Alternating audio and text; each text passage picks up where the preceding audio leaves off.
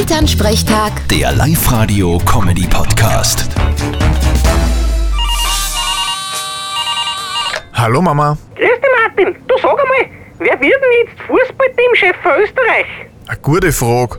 Aber du wirst das nicht glauben. Ich weiß noch nicht. Ja, aber das muss schon ein Gescheiter sein. Das gibt's ja nicht, dass wir nichts reißen mit den guten Spieler. Ja, das ist das Problem.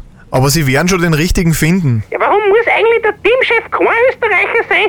Die Spieler aber schon. Ja, weil es wurscht ist. Aha, nein, weil bei uns ist seither der Trainer immer aus dem Ort und fast alle Spieler sind auch aus dem Ort oder zumindest aus dem Nachbarort. Genau. Und darum krebsen wir seit Jahrzehnten in der Schutzklasse irgendwo hinten umeinander.